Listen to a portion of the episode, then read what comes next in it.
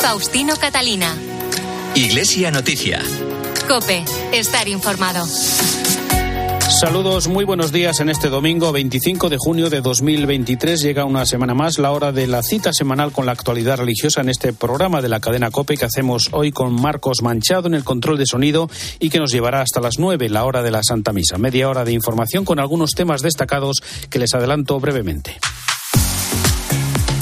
Los obispos del sur de España han publicado una carta pastoral sobre la fuerza evangelizadora de la piedad popular. El Papa ha recibido a los presidentes de Cuba y Brasil y ha enviado sendos mensajes a los jóvenes y organizadores de la Jornada Mundial de la Juventud de Lisboa. También se ha publicado una exhortación apostólica de Francisco sobre Pascal y el Vaticano ha dado a conocer el documento de trabajo para la primera fase del Sínodo de octubre. La Fundación Pontificia Ayuda a la Iglesia Necesitada constata una creciente intolerancia hacia el cristianismo en España, con un incremento de los ataques a la libertad religiosa. Ante las próximas elecciones, el obispo de Mallorca, Sebastián Taltabul, invita a poner en el centro de las políticas a las personas vulnerables, mientras distintos organismos eclesiales piden mejorar el sistema de asilo y acogida en el Día Mundial del Refugiado. Faustino Catalina. Iglesia Noticia. Cope, estar informado.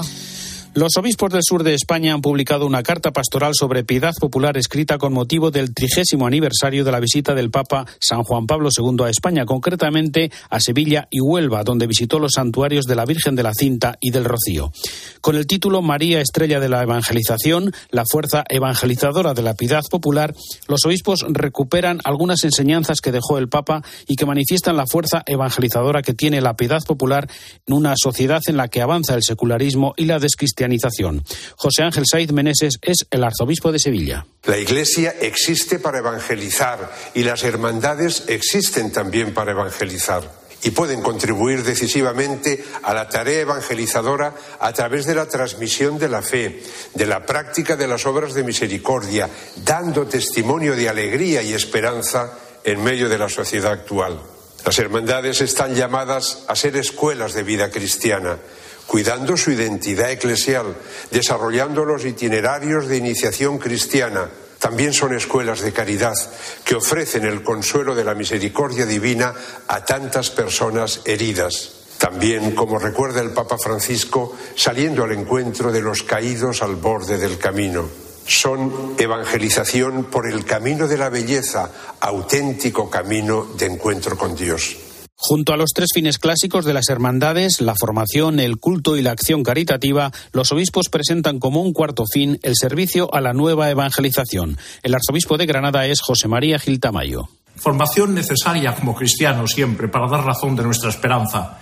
También culto, el culto a la imagen titular, el culto a la Santísima Virgen, a nuestro Cristo, a nuestros santos.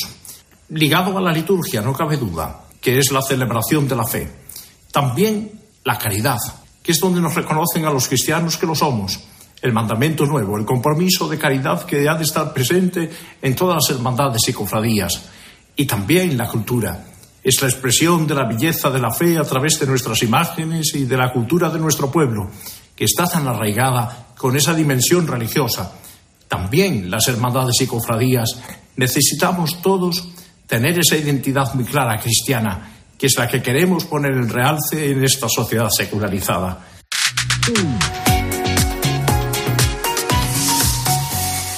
El martes se celebró el Día Mundial del Refugiado en el que Cáritas recordó que cerca de 110 millones de personas vivieron desplazadas forzosamente en 2022 debido a guerras, violencia y conflictos o catástrofes naturales. Por su parte, la Subcomisión de Migraciones de la Conferencia Episcopal ha manifestado su perplejidad y tristeza por la tragedia del Mar Jónico con cientos de desaparecidos, una desgracia que debe ser esclarecida y en cuya responsabilidad coinciden factores como la falta de futuro en los países de origen, el execrable lucro de las mafias, la las políticas y leyes europeas, así como una mentalidad de rechazo al migrante que se extiende en la sociedad. Los obispos piden políticas y leyes que garanticen vías seguras para los flujos migratorios y la humanización de los protocolos de salvamento marítimo.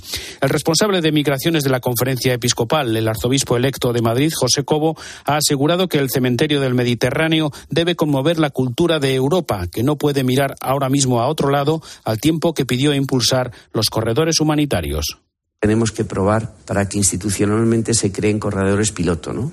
que podamos demostrar a la sociedad que la migración tiene que ser reglada y que tiene que ser segura, que hay derecho a migrar y derecho a no migrar también, que tenemos que apoyar también compromisos en los lugares de origen para que una familia no se vea obligada a montarse en una patera y a sepultarse en el mar. Y sí es verdad que necesitaremos empeño de todas las administraciones, desde las nacionales hasta las eh, europeas, hasta de los países de origen. El obispo de Mondoñedo Ferrol, Fernando García Cadiñanos, ha enviado un mensaje a los nuevos alcaldes y alcaldesas en el que recuerda que la buena política se basa en la caridad y construye la sociedad desde el bien común, edificando fuentes y viviendo el cargo como un servicio de los más vulnerables, fijándose en cada persona. Por su parte, el obispo de Mallorca, Sebastián Taltabul, ha invitado a los fieles de la diócesis a una participación corresponsable en las próximas elecciones generales, instando a poner en el centro de las políticas a las personas vulnerables, los derechos humanos y el bien común. Cope Mallorca, Cristina Requena. Buenos días. Buenos días. El obispo de Mallorca, Monseñor Sebastián Taltabulla, ha dirigido esta carta a los fieles, incluyendo ocho propuestas para hacer efectiva esta petición de una participación corresponsable en las próximas elecciones. Entre ellas están crear un plan integral de cuidados, garantizar el derecho al acceso a la administración y simplificar los trámites, además de desarrollar políticas públicas de empleo resilientes e inclusivas. También pide que la política migratoria y las normativas de extranjería promuevan vías que contemplen oportunidades más allá del mercado laboral y proteger de manera efectiva a las mujeres que sufren violencia machista. Cuando uno habla de, de elecciones, habla también de proyectos, habla de futuro y es muy importante que los cristianos tengamos muy claro la responsabilidad en este momento, sobre todo para que trabajemos, yo diría, a favor de las personas más vulnerables, para que defendamos su dignidad, los derechos humanos, el bien común, sobre todo los derechos de las personas en riesgo de exclusión y conseguir un marco normativo que garantice el cumplimiento de los derechos humanos. Por eso ha sido importante incluir en esta carta también todas las propuestas que hace Caritas para este momento. En su carta, Monseñor Taltaboy añade varios textos del Papa hablando de la responsabilidad de los políticos sobre la marcha de la sociedad. Habla del Sínodo, la Jornada Mundial de la Juventud y la Carta del Papa sobre la grandeza y la miseria del hombre que espera sirvan para mantener vivo el ambiente de la diócesis y ayudar a meditar este verano a los fieles. El 62% de la población mundial vive en países sin libertad religiosa, algo que se ha agudizado en 47 países y con África como el continente más violento por los crecientes ataques del yihadismo. Son algunos datos del informe de libertad religiosa en el que cada dos años la Fundación Pontificia Ayuda a la Iglesia Necesitada actualiza la situación de la persecución religiosa en el mundo. Nacho de Gamón, buenos días. Buenos días, Faustino. La libertad religiosa es un derecho humano fundamental y, sin embargo, es violado en uno de cada tres países en los que viven 4.700 millones de personas. El informe constata el retroceso de la libertad religiosa en el mundo. La situación es alarmante en 61 países de los 196 analizados y en 47 de ellos las violaciones se han intensificado con el silencio cómplice de la comunidad internacional, como explicaba el Mediodía Cope su editora jefe Marcela Simansky. No logramos quitarle el hilo rojo ni lo naranja a nuestro mapa de persecución y de discriminación. La pregunta siempre es la misma, ¿qué podemos hacer para que ese mapa cambie? Y este es un mapa que refleja también la impunidad de la que gozan todos los que cometen esos crímenes. Y eso, claro, nos pone a pensar qué tan grave ya se ha puesto la ceguera y la sordera voluntaria de los países occidentales frente a esas violaciones. La edición de este año 2023 denuncia que las principales amenazas a la libertad religiosa nacen del extremismo islamista, del nacionalismo religioso y de los gobiernos autoritarios. La presencia de autócratas muy confiados y muy tranquilos porque aprovechan que los que antes les llamaban la atención, que son los países occidentales, están distraídos con la situación post pandemia y la guerra de Ucrania. Entonces, en esa penumbra operan tranquilamente para eliminar los grupos de poder, los centros de poder que podrían competir con ellos. Los autócratas le tienen miedo y le tienen celos a los líderes religiosos y se están tratando continuamente de eliminarlos o ponerlos de su lado. Preocupa lo que sucede en países de África como Nigeria y Burkina Faso, donde la persecución es además muy violenta. También las leyes anticonversión de países asiáticos como Myanmar o la India, donde uno puede ser condenado a prisión simplemente por ir vestido como sacerdote. También la vigilancia estatal asfixiante para los creyentes de China y Corea del Norte. Este informe también denuncia, por ejemplo, la situación en Nicaragua, con un obispo preso y congregaciones religiosas expulsadas. Pero en Mediodía Cope, Simansky alertaba de lo que empieza a suceder aquí, en Europa. En muchos países del occidente en el que se hacen leyes para quitarte tus derechos. Cada vez tienes menos derechos solamente porque eres de semejante apariencia, de semejante religión, porque dices que crees en una cosa y no en la otra que el gobierno quisiera que creyeras. Paulatinamente se está creando una ciudadanía de segunda clase. Y es que la editora jefe de este informe ha advertido de que cuando se cuestiona la libertad religiosa, el resto de derechos, por ejemplo el de la libertad educativa, comienzan a tambalearse. Precisamente una semana de oración, reflexión y acciones concretas por la libertad religiosa en el mundo es la convocatoria que ha hecho estos días la Conferencia Episcopal de los Estados Unidos. Corresponsal en Washington, Juan Fierro. La vida y la obra de dos santos, Santo Tomás Moro y San Juan Fisher, ha inspirado a la Conferencia Episcopal estadounidense para convocar una semana de oración, reflexión y acción por la libertad religiosa. Santo Tomás Moro y San Juan Fisher dieron, según esta convocatoria, su vida por la libertad de la Iglesia y por la libertad de conciencia. Son testigos de la verdad de que ningún gobierno puede reclamar el alma de una persona. En esta semana por la libertad religiosa se abordarán ocho argumentos, argumentos como el respeto por los espacios sagrados, el secreto de confesión, la situación en Nicaragua, estudiantes en el campus, cristianos en Nigeria, la fe en el ámbito laboral, inmigrantes y atención médica católica. Los obispos estadounidenses denuncian los ataques a espacios sagrados tras la derogación de la ley del aborto por el Tribunal Supremo estadounidense y considera que estos espacios son fundamentales para el beneficio de la paz cívica y que forman parte del bien común. Especial atención recibe la situación de falta de libertad religiosa tanto en Nicaragua como en Nigeria. En Nicaragua se denuncia una campaña sistemática y persistente de agresión por parte del gobierno y agentes progubernamentales. En Nigeria, los obispos estadounidenses resaltan las diferencias étnicas y religiosas en los conflictos que se originaron por el acceso a los recursos agrícolas.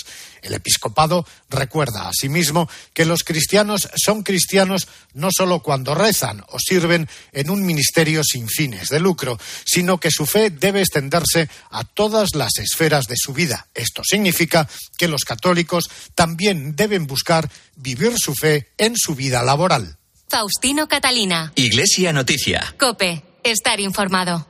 UMAS, mutua especialista en seguros para el sector educativo. Ofrecemos una solución integral para los colegios y guarderías. Daños patrimoniales, responsabilidad civil, accidentes de alumnos. Más de 1.400 centros ya confían en nosotros. Visítanos en umas.es. UMAS, más de 40 años de vocación de servicio.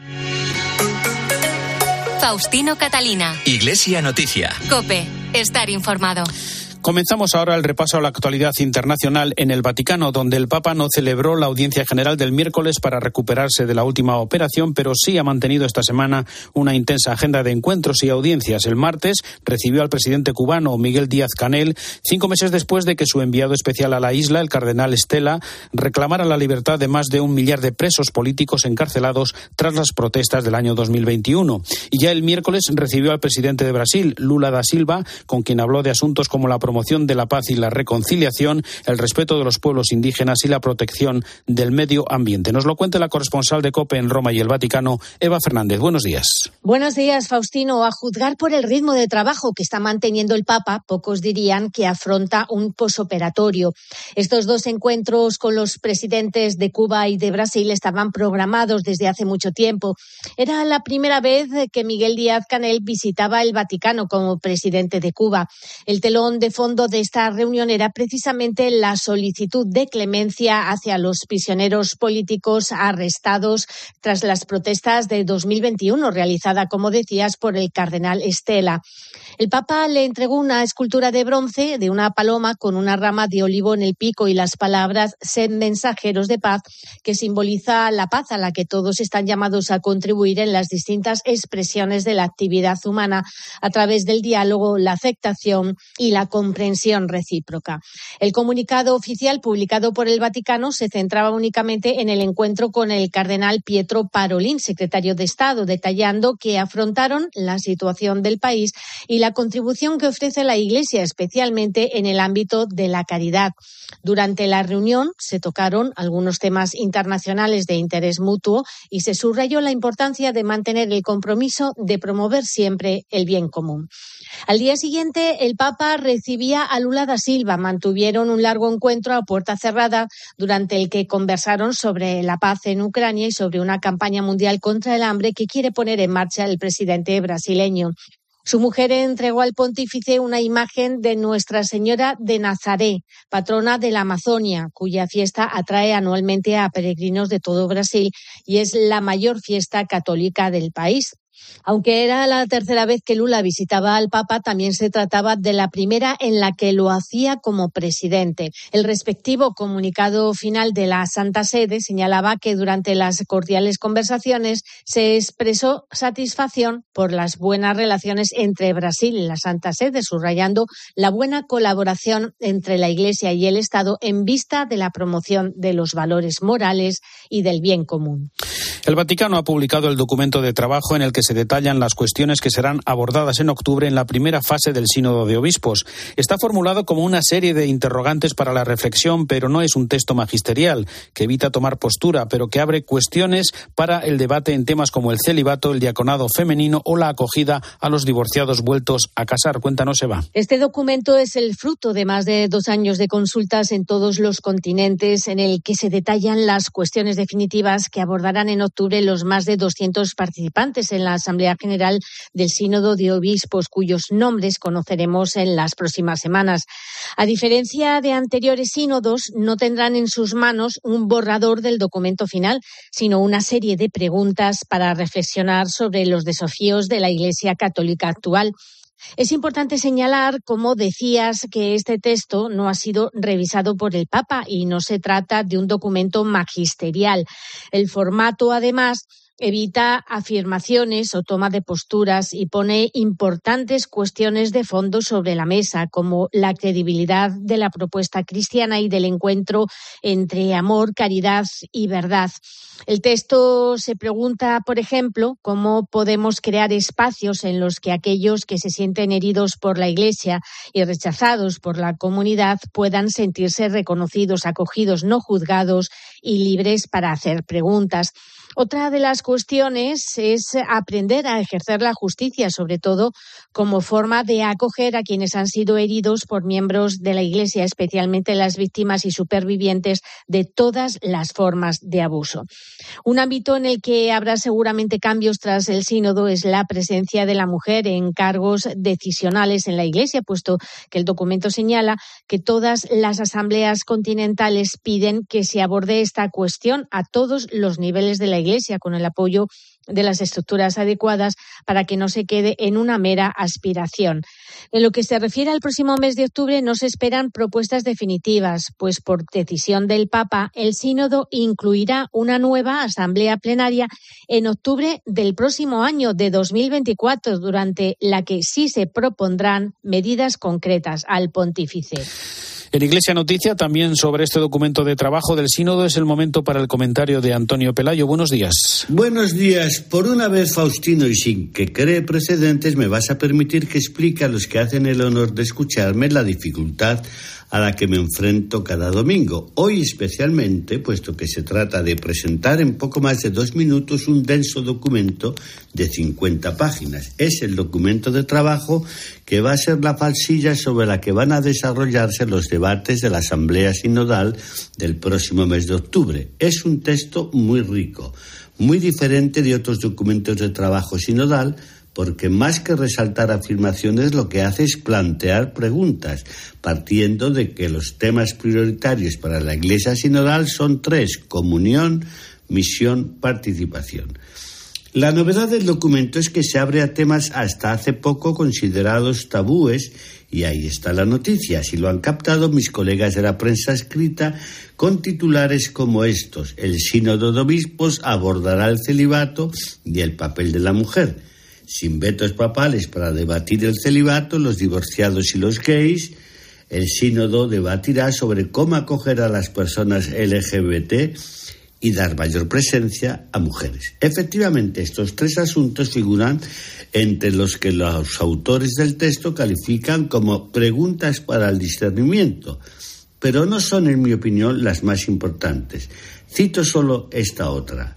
Cómo deben evolucionar en una iglesia sinodal el papel del obispo de Roma y el ejercicio del primado, tema que ya planteó San Juan Pablo II en su encíclica ecuménica para que todos sean uno y que cayó en el más absoluto de los vacíos. No sucederá en la próxima Asamblea Sinodal, en la que, recordémoslo, las mujeres tendrán no solo voz, sino también derecho a votar. Desde Roma les ha hablado Antonio Peláez. Gracias, Antonio. El Vaticano ha publicado una carta apostólica del Papa titulada Grandeza y miseria del hombre dedicada al matemático, físico, filósofo y teólogo francés Blaise Pascal con motivo del cuarto centenario de su nacimiento. Por otra parte, al cumplirse el medio siglo de la inauguración de la colección de arte moderno y contemporáneo de los museos vaticanos, el Papa se reunió el viernes en la Capilla Sistina con cerca de 200 artistas, pintores, escultores, arquitectos, escritores, músicos y actores. Pocos escenarios como el de la Capilla Sistina para abordar la relación del arte, la belleza y Dios. En su discurso, el Papa les deseó que sus obras den gloria a Dios y también les invitó a huir de la belleza cosmética falsa, un maquillaje que oculta en lugar de revelar. Tampoco se olvidó de agradecer a los artistas que sean centinelas del verdadero sentido religioso, a veces banalizado o comercializado. El escritor Javier Cercas estuvo presente en el encuentro. El Papa ha hablado de la complejidad, de que los escritores, los artistas en general, no estamos para decirle a la gente lo que tiene que pensar. Estamos para mostrar todas las complejidades de los seres humanos. Y esto me parece clave. Tiene mucha miga. Lo que ha dicho es, los artistas están para mostrar lo nuevo y en ese sentido ha dicho, son como el creador, porque crean lo nuevo. Tremendo lo que ha dicho. Y también ha dicho que estamos para eso, para mostrar que los seres humanos somos capaces de lo mejor, pero también somos capaces de lo peor. La semana también nos ha dejado una bellísima carta apostólica del Papa dedicada a Pascal, a quien el pontífice considera un infatigable buscador de la verdad y elogia que su misticismo no lo aislara de su época.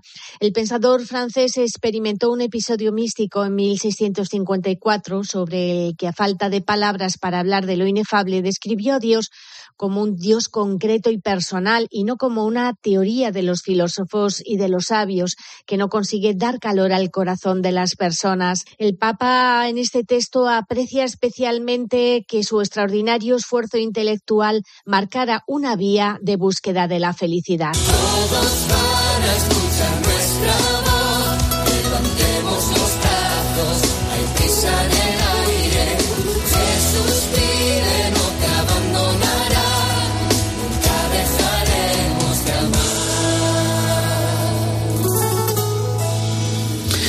Cuando faltan 40 días para la fiesta de la juventud de Lisboa, el Papa ha enviado un videomensaje a los jóvenes que se preparan a participar en la JMJ de Lisboa. La jornada no se puede hacer sin el trabajo de ustedes. Por eso les digo gracias. Gracias por ser semilla, porque ustedes son como la semilla. Van a florecer desde abajo, no se ve, pero el fruto va a aparecer. Gracias por dar una mano a esta organización Gracias por la generosidad de ustedes. Y gracias por no dejarse seducir por los cantos de sirena. Esos que lo único que saben es criticar a los demás y son incapaces de ofrecer un proyecto viable. Gracias, gracias, gracias. Francisco también envía un mensaje de ánimo y agradecimiento a todos los que trabajan en la organización de este encuentro. La jornada no se puede hacer sin el trabajo de ustedes. Por eso les digo gracias. Gracias por dar una mano a esta organización. Gracias por la generosidad de ustedes. Y gracias por no dejarse seducir por los cantos de sirena. Esos que lo único que saben es criticar a los demás y son incapaces de ofrecer un proyecto viable. Gracias, gracias, gracias. En esta cuenta atrás para la Jornada Mundial de la Juventud nos llega desde París la confirmación de los miles de jóvenes franceses que anuncian su participación corresponsal de COPE Asunción Serena. Ya es oficial, 40.000 jóvenes franceses se unirán al Papa Francisco en agosto para participar en las Jornadas Mundiales de la Juventud procedentes de todas las diócesis y diversas comunidades y movimientos superan las previsiones de la conferencia episcopal ya que se habían propuesto movilizar hasta 30.000 como en la JMJ de Cracovia. Como canta el rapero Gab acompañado de la cantante Cita y Hush, esta vez son 40.000 y van a volver locos a todo el país.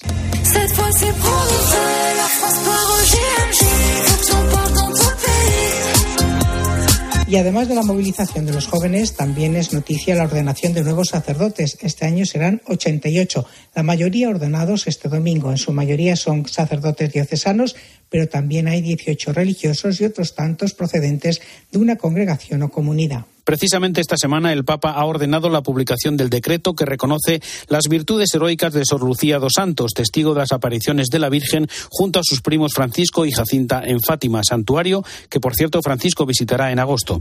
También reconoce Francisco el martirio del siervo de Dios Manuel González Serna y 19 compañeros, seminaristas y laicos asesinados por odio a la fe en la localidad sevillana de Constantina en 1936.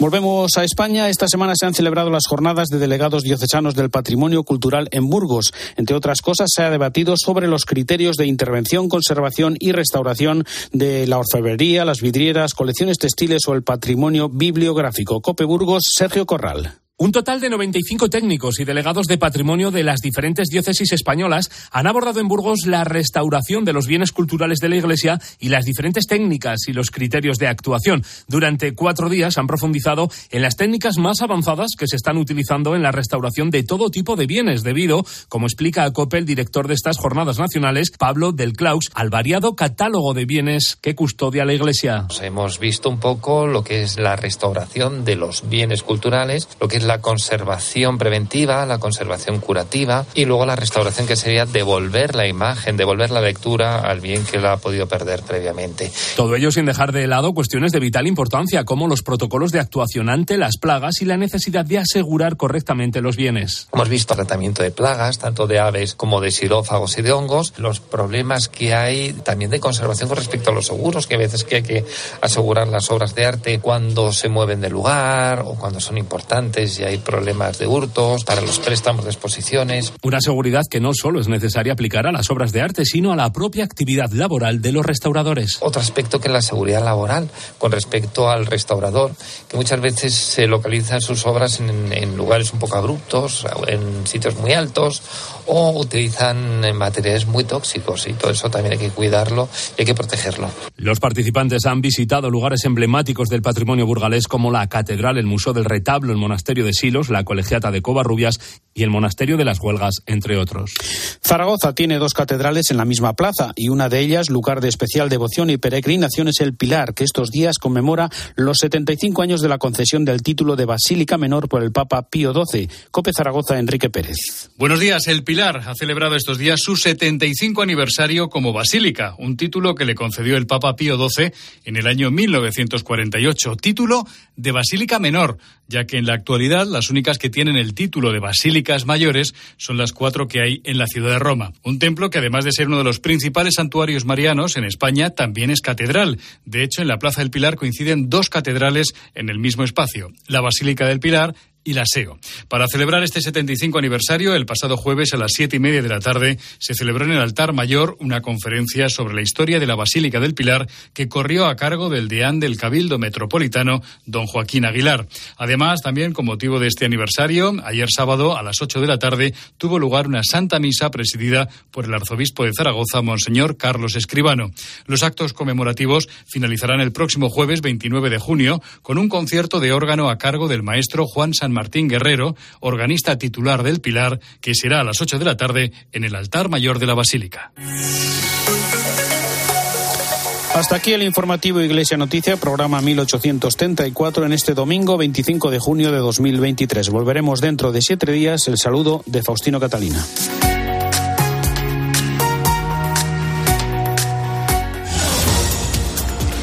Buenos días. El jefe del grupo de mercenarios ruso Wagner ha abandonado la ciudad de Rostov tras el intento de rebelión armada contra Putin. Tanto él como sus combatientes ya se dirigen a sus bases para evitar, dice, un derramamiento de sangre. Esto ha sucedido cuando se encontraban a 200 kilómetros de Moscú. Para ello ha sido clave la mediación de Bielorrusia. El líder de Wagner, que había negado querer dar un golpe de Estado, cruzó la noche del viernes con 25.000 hombres la frontera rusa desde Ucrania, donde las fuerzas del Kremlin habían atacado supuestamente con misiles un campamento del grupo paramilitar. Además, desde hoy la EMET lanza un aviso por una ola de calor que va a durar hasta el miércoles o jueves. En ciudades como Madrid, Granada, Huelva, Cáceres, Toledo o Zaragoza, las temperaturas máximas oscilarán entre los 38 y los 40 grados. Vamos a vivir además noches tropicales que no van a bajar de los 20 grados. Ahora te quedas con la Santa Misa.